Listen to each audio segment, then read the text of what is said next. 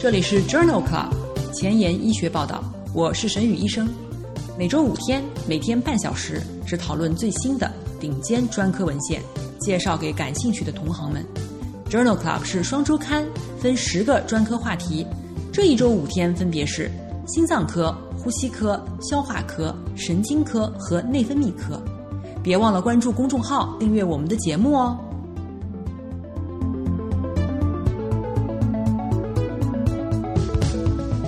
今日头条：一，FDA 批准酪氨酸激酶抑制剂治疗 ROS1 基因融合阳性的非小细胞肺癌。二，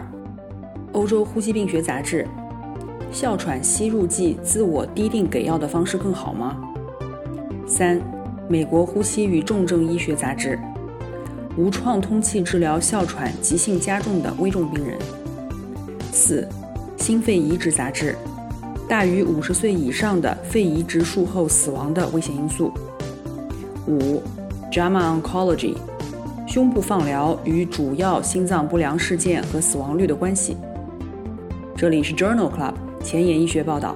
呼吸重症星期二，Pulmonology Tuesday，我是主播沈宇医生，精彩即将开始，不要走开哦。今天的新药研发板块，我们来聊一聊恩曲替尼。恩曲替尼是一种口服的选择性酪氨酸激酶抑制剂，靶向原肌球蛋白受体激酶 NTRK 一二三，或者是原癌基因酪氨酸蛋白激酶 one ROS one。二零一九年八月，FDA 已经批准恩曲替尼用于治疗 ROS one 基因阳性的成人转移性非小细胞肺癌。以及 NTRK 基因融合阳性的实体瘤，在《Lancet Oncology》杂志二零二零年二月刊上发表了一篇文章，总结了三项一二期临床研究，讨论的是恩曲替尼治疗 ROS1 阳性的非小细胞肺癌。复发基因融合，比如 ROS1 基因融合，是各种癌症的驱动因素，包括了非小细胞肺癌。多达百分之三十六的 ROS1 基因融合阳性的非小细胞肺癌患者，在诊断的时候已经是晚期疾病，并且伴有脑转移。这篇文章对于三项正在进行的恩曲替尼的一二期临床研究进行了综合分析，旨在讨论恩曲替尼治疗局部晚期转移 ROS1 基因融合阳性的非小细胞肺癌患者的疗效和安全性。这项研究纳入了一百三十四例患者。给予恩曲替尼六百毫克口服，一天一次，至少随访十二个月，中位随访时间达十五个月，中位缓解持续时间达二十四个月。百分之七十七的患者出现了客观缓解，严重不良事件发生率为三分之一，最常见的是体重增加、中性粒细胞减少，没有发生与治疗相关的死亡。这三项研究认为，恩曲替尼对于 ROS1 基因融合阳性的非小细胞肺癌具有持久的抗肿瘤活性。研究强调了常规检测 ROS1 基因融合的必要性，以拓宽此类患者的治疗选择。在《Journal of Clinical Oncology》杂志2021年3月刊上，再次发表了这三项一二期临床研究的最新综合分析结果。在这一项一年以后发表的分析当中，纳入了一百六十一例随访六个月以上的患者进行评估，中位治疗时间十个月，客观缓解率百分之六十七，十二个月持续缓解率为百分之六十三，中位缓解时间十五个月，十二个月的无进展生存率为百分之五十五，十二个月的总生存率为百分之八十一，其中二十四例发现中枢神经系统转移的患者。颅内病灶的客观缓解率可以达到百分之七十九，中位颅内持续缓解时间为十二个月，没有发现新的安全信号。这三项一二期临床研究的最新随访结果提示，恩曲替尼治疗 ROS1 融合阳性非小细胞肺癌具有持久的抗癌作用，其中中枢神经系统转移的患者也有很高的临床获益。同样是这三个一二期临床研究的综合分析，在二零二零年二月的《Lancet Oncology》杂志上讨论了恩曲替尼治疗晚期转移性 NTRK 基因融合阳性的实体瘤。这篇文章对于这三个研究当中纳入的局部晚期转移 NTRK 基因融合阳性的实体瘤患者的疗效和安全性进行了总结，一共纳入了一百三十四例患者，其中恩曲替尼使用六百毫克 QD，至少随访十二个月。文章一共评估了五十四例患者的数据，包括了十多种不同的肿瘤类型和十九种不同的组织学类型。中位随访时间十二个月，客观缓解率百分之五十七，完全缓解率百分之七，中位缓解持续时间十个月。最常见的不良事件是体重增加、贫血和神经系统紊乱。这一项综合分析认为。对于 NTRK 基因融合阳性的实体肿瘤患者，恩曲替尼是一种安全的治疗选择。这些数据也强调了常规检测 NTRK 基因融合的必要性，以拓宽患者的治疗选择。今天的临床实践，我们首先来聊一聊哮喘的吸入剂治疗。间歇性和轻度持续性哮喘患者常用的吸入剂包括。快速起效的短效贝塔受体激动剂，也就是 SABA，比如沙丁胺醇；快速起效的长效贝塔受体激动剂 LABA，比如莫福特罗，以及糖皮质激素吸入剂。传统的策略是每日小剂量吸入糖皮质激素，然后按需使用沙丁胺醇缓解症状。在二零一九年全球哮喘防治创意 GINA 推荐。首选小剂量激素加福莫特罗吸入剂。关于哮喘的临床特点，我们在第九十二期节目当中曾经聊到过。我们还在第五十二期呼吸重症星期二节目当中聊到过哮喘的免疫治疗。有兴趣的朋友可以点击链接重复收听这两期节目。今天分享的第一篇文章发表在《欧洲呼吸病学杂志》二零二零年二月刊上。这项 practical 研究的目的是讨论轻度哮喘吸入糖皮质激素和贝塔二受体激动剂的自我滴定给药方式。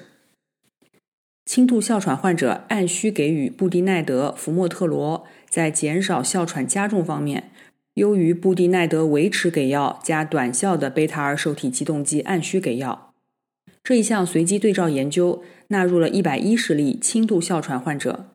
随机分配进入布地奈德加福莫特罗按需给药组，或者是布地奈德每日维持给药加特布他林按需给药组，持续五十二周。研究者在这些患者的吸入器上安装了电子监测设备，记录每天给药的时间。按需给药组的患者无需糖皮质激素使用的天数更多，分别为一百五十六天和二十二天，平均每日糖皮质激素剂量更低。分别为一百六十四和三百二十八微克，使用贝塔二受体激动剂次数更多，分别为每天零点八次和每天零点三次。哮喘恶化的时候，贝塔二受体激动剂使用更多，分别为三十三天和十天。这项 practical 研究认为，轻度哮喘患者布地奈德、福莫特罗按需给药，可以减少糖皮质激素的使用时间，减少哮喘恶化。因此。作者认为，在轻度哮喘加重风险方面，吸入糖皮质激素的给药时间比总剂量更重要。今天分享的第二篇文章发表在《Lancet》呼吸病学子刊上。这项 Iridium 研究讨论的是莫米松、应达特罗、格隆溴胺 QD 与莫米松、应达特罗 QD，或者是氟替卡松、沙美特罗 BID。用于治疗哮喘的三期临床研究，对于吸入糖皮质激素加拉巴不能充分控制的哮喘患者，可能会从添加长效毒蕈碱受体拮抗剂拉玛当中获益。Iridium 研究的目的是评价莫米松、应达特罗、格隆溴胺 QD 在这些患者当中的疗效和安全性。这是一项为期五十二周的双盲平行组主动对照三期临床研究。招募了三千多名十八至七十五岁之间的糖皮质激素和拉巴治疗以后仍然有症状的患者，随机分入五个治疗组：一、中等剂量莫米松八十微克应达特罗格隆溴胺 QD；二、大剂量莫米松一百六十微克应达特罗格隆溴胺 QD；三、大剂量莫米松一百六十微克加应达特罗 QD；四、高剂量莫米松三百二十微克英达特罗 QD，或者是高剂量氟替卡松五百微克沙美特罗 QD。在第五十二周时，两千七百名患者完成了研究，三百多名患者提前终止。在第二十六周的时候，第一秒用力呼气量的评价当中，中等剂量三联疗法和高剂量三联疗法均显著的优于相应剂量的莫米松应达特罗组，分别改善了七十六毫升和六十五毫升，p 值小于零点零零一。在第二十六周第一秒用气呼气量的评价当中，中等剂量三联疗法和高剂量三联疗法。也优于大剂量氟替卡松沙美特罗组，分别改善了九十九毫升和一百一十九毫升，p 值小于零点零零一。各治疗组的不良事件发生率相似。这项 Iridium 研究认为，莫米松、英达特罗、格隆溴胺三联疗法比二联疗法的组合能够进一步的改善哮喘患者的肺功能。相似的，在 Lancet 呼吸病学子刊上，二零二零年七月刊上。发表了另外一篇 Palladium 研究。这项研究讨论的是莫米松英达特罗 QD、莫米松 QD 或者是氟替卡松沙美特罗 BID 用于治疗哮喘的三期临床研究。固定剂量的糖皮质激素吸入以及 LABA 被认为是治疗哮喘最安全有效的方案。Palladium 研究的目的是评估每日一次莫米松应达特罗。与莫米松单药治疗哮喘控制不充分的患者的疗效和安全性。这项为期五十二周的双盲三期临床研究，招募了两千多名患者，年龄十二到七十五岁，哮喘病史至少一年，随机分配至以下五个治疗组，持续五十二周：一、大剂量莫米松三百二十微克应达特罗 QD 组；二、中剂量莫米松一百五十微克应达特罗 QD 组；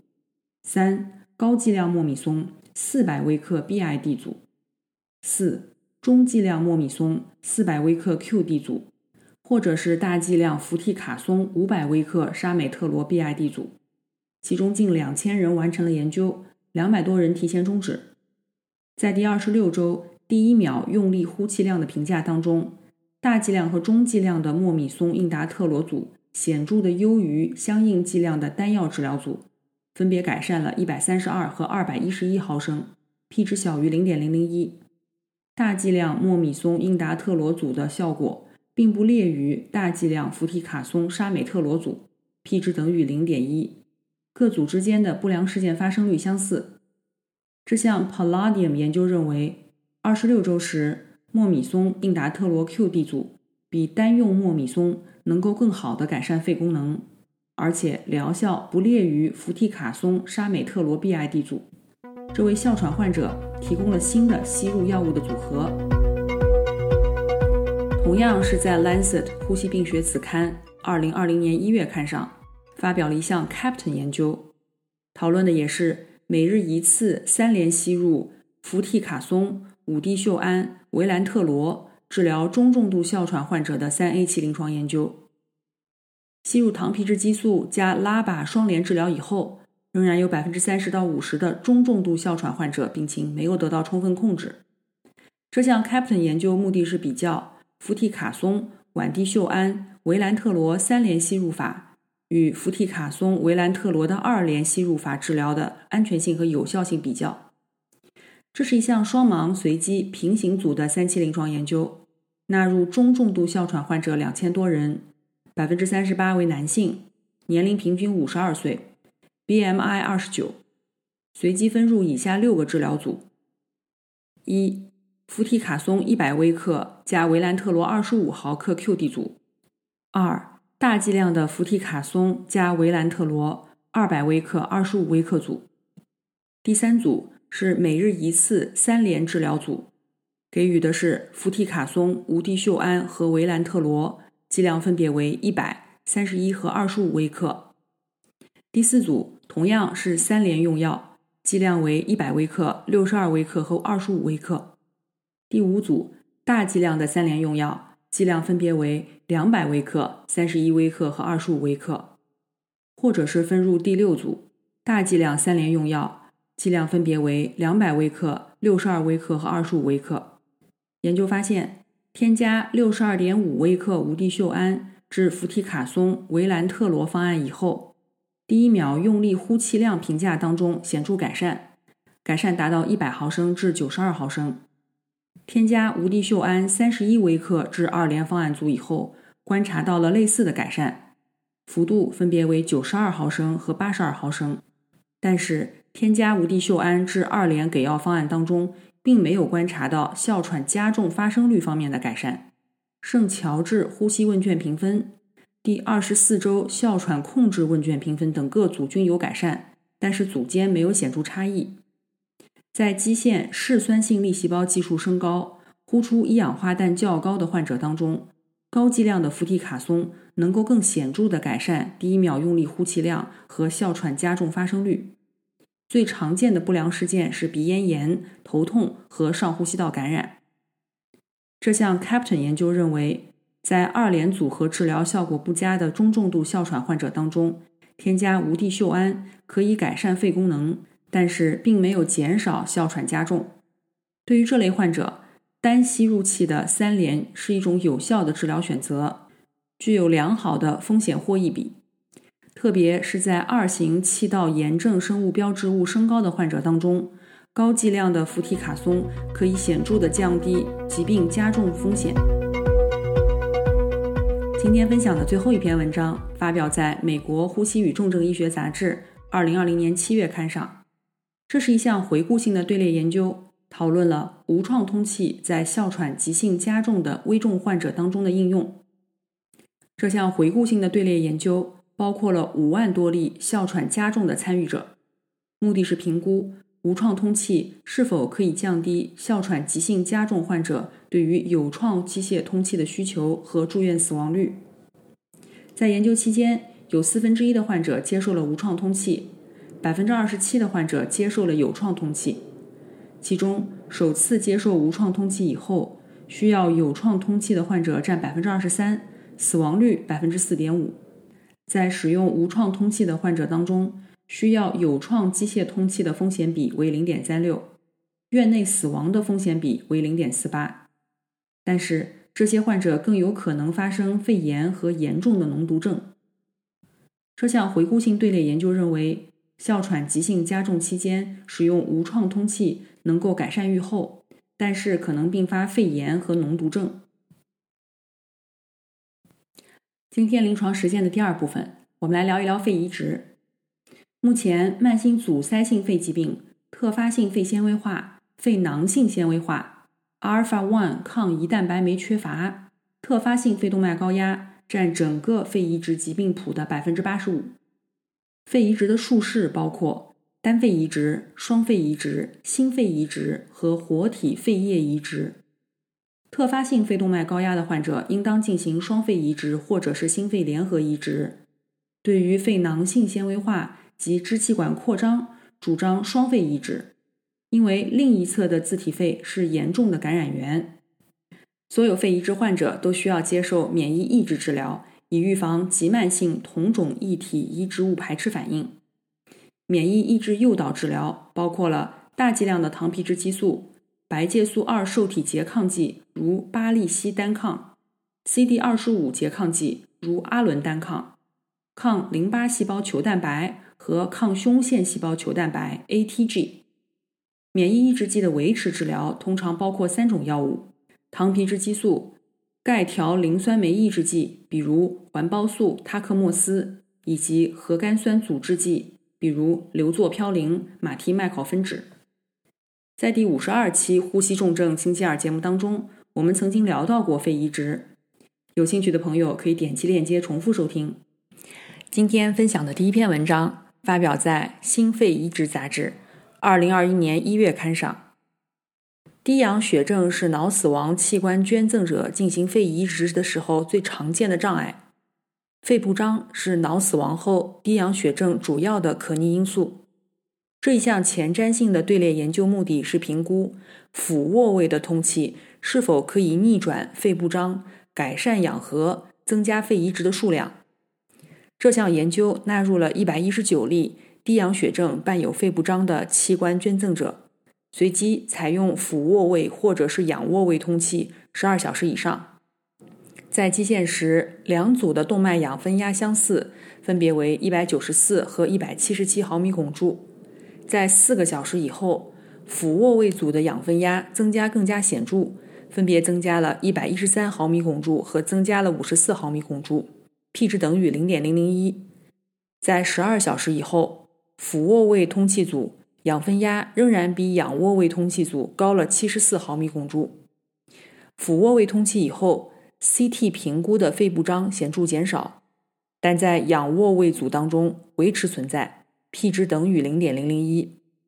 虽然最终的氧分压并没有显著差异，但是俯卧位组的患者最终进行肺移植的比例更高，分别为百分之四十五和百分之二十四。这项研究认为，俯卧位通气可以逆转肺部张，快速改善器官捐赠者低氧血症的情况。这种效应似乎可以使更多的肺被移植。今天分享的第二篇文章也是发表在《心肺移植杂志》二零二一年一月刊上。这是一项前瞻性多中心研究，对于捐赠者肺部情况的评价。在很大的程度上依赖于外科医生的主观判断，因此移植中心的接受率差别特别大。